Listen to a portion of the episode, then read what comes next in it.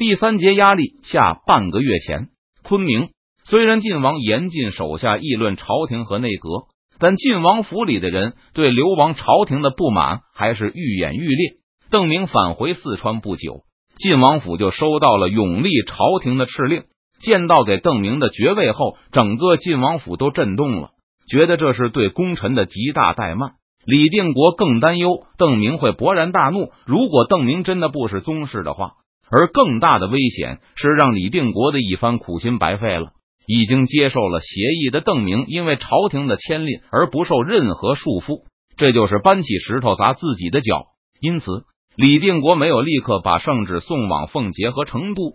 他的儿子李嗣业也没有立刻启程前往川西，而是速派使者去缅甸恳请天子和朝廷收回成命。李定国计划等朝廷改变了主意后，再让晋世子带着朝廷新的恩旨去一趟川西，巩固两家的关系。可是天子拒绝修改旨意，通过走这一趟，晋王府的使者也看明白了，关键还是天子。内阁告诉使者，这完全是皇上的意思。阁老们完全赞同晋王的意见。而经过一番琢磨，李定国和晋王府的人也终于明白过来，原来皇上这个圣旨并不是小气或是看不起邓明，而是隐隐有怀疑晋王李定国的意思。晋王府本来就有很多人对天子不满，当想通了缘由的人提醒了那些还没有明白过来的人，几天之内就是群情激愤。而这时，李定国的禁令也发了下来，不许任何人再讨论或是猜测皇上圣旨里的意思，才算是把流言控制住，没有进一步引发更大的骚动。这个圣旨一出，李定国感觉自己摇摇欲坠的假黄月权威又被继续削弱。若是让世子拿着这份圣旨去成都，估计暗地里还会受到对方的讥笑。不过，若是考虑到天子背后的用意，那圣旨还是起到了他应有的作用，成功的让昆明和成都互相牵制。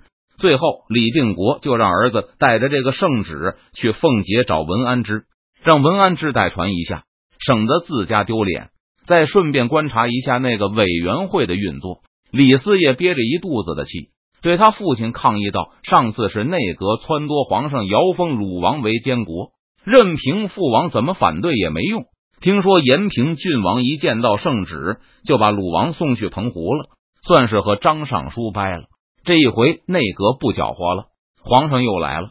这封圣旨一下，任谁都看出来皇上又是在搞制衡。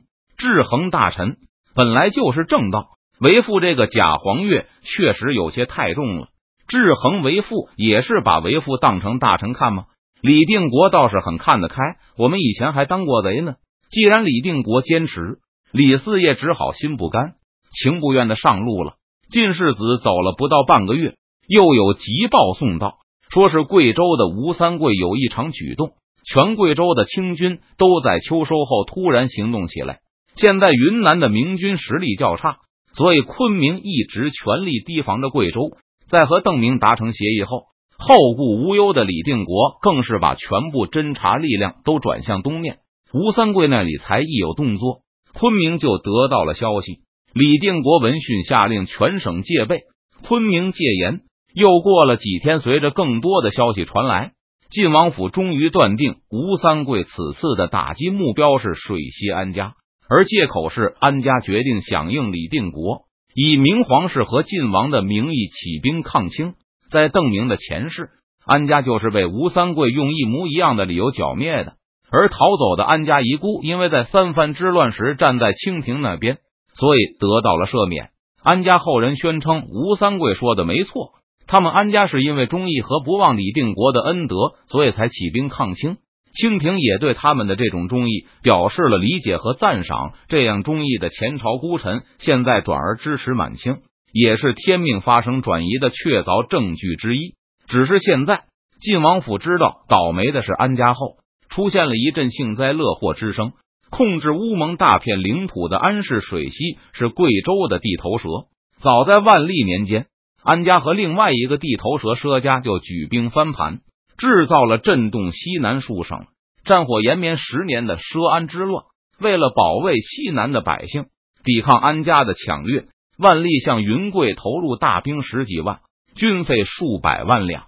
安家的叛乱无疑呼应了努尔哈赤在东北的叛乱，让明朝雪上加霜。如果只看万历，天启两朝战火波及的范围、受灾百姓的人数以及朝廷投入的兵力、军费，似乎涉安之乱才是霜雪中的那个雪。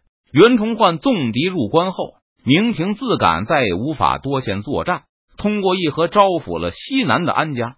之前佘家已经被明军消灭了主力和地盘。没有受到赦免，但实力仍在的安家不但没有受到追究，朝廷还默许他们保留之前从四川、云南等地掠夺的汉人百姓，并吞并了老战友佘家的残余势力。上次吴贼从乌蒙山通过突袭贵州，就是因为有安家这群贼在前面引路。白文选恨恨的说道：“不管在邓明的前世，安家如何自我标榜，满清朝廷表示如何感动。”但在明军眼里，他们绝对是可恶的叛徒。三王之乱后，洪承畴动员了清廷全部主力，发起对云贵的攻击。走重庆、娄山关这条路的吴三桂兵强马壮，实力雄厚。但李定国仔细分析后认为，吴三桂的北路清军看似强大，其实并不具有很大的威胁，因为吴三桂选择的是一条人烟稀少、地形崎岖的通道。这条路的地理情况就抵消了吴三桂的大部分兵力，而位于吴三桂进攻路线上的安家，曾经信誓旦旦的向李定国保证，他们一定能够拒清军于境外，掩护好贵阳明军的侧翼。当时南明刚刚发生内讧，李定国能够动用的部队有限，可靠的部队更是稀少，所以就相信了安家的保证，集中精力于湖南、广西方向。结果，吴三桂在安家的引导下，从容通过了陌生的乌蒙山区，沿途有安家负责补给，更是轻松愉快。军队保持了很好的战斗力，迅速出现在贵州明军的侧后，引发了明军溃败、倒戈、投降的连锁反应。三王内讧是南明贵州保卫战惨败的主因，不过安家的背叛也起到了很大的作用。当初我相信安家。第一是因为手中的兵力吃紧，以为安家参与佘安之乱，能在乌蒙山区抗拒王师十年，抵抗吴三桂问题不大。其次也是因为安家刚刚投奔我，背弃了对他们很好的孙可望。我想孙可望对他们那么好，提什么要求都答应。可是安家还会支持我们，可见他们还是有忠义之心的。李定国叹了口气，我也是糊涂了。孙可望待安家那么好，他们都能背叛。又怎么可能忠于朝廷呢？事后分析，显然安家不是因为忠义，而是因为他们断定孙可望打不过李定国和刘文秀的联军，所以就抛弃了孙可望。而吴三桂抵达时，安家就更不需要考虑了，他们毫不犹豫的抛弃了李定国。现在他们也是咎由自取。马宝高兴的哈哈大笑，当初他就是被李定国派去增援贵州的三万云南援兵之一。当时安家的背叛和秦系旧将的投降，让明军转眼间陷入重围。马宝也在绝境中向清军投降了。既然内心里认定了自己当初投降是不得已的，那马宝对秦系西营和安家就更是恨之入骨，认为全是他们作恶，才导致自己的名节受损。不错，他们是自作自受。这次和佘安之乱不同，那次是他们先动手。打了朝廷一个措手不及，而这次是吴三桂先动手。吴三桂肯定事先已经安排好细作，收买了不少土司和安家的附属，粮草也准备妥当。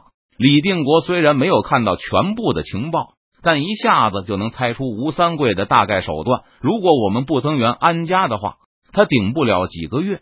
屋内的气氛一下子冷了下来。贺九义问道：“大王还要去增援安家吗？”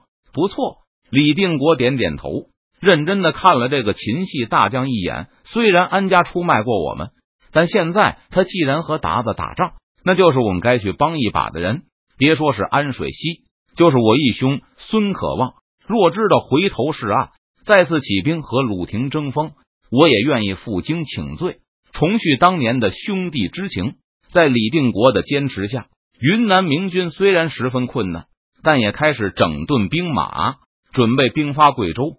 就算不能和安水西会师，也要帮助安家牵制一部分清军实力。差不多在邓明决定从重庆城下退兵的时候，李定国已经做好了出征的准备工作。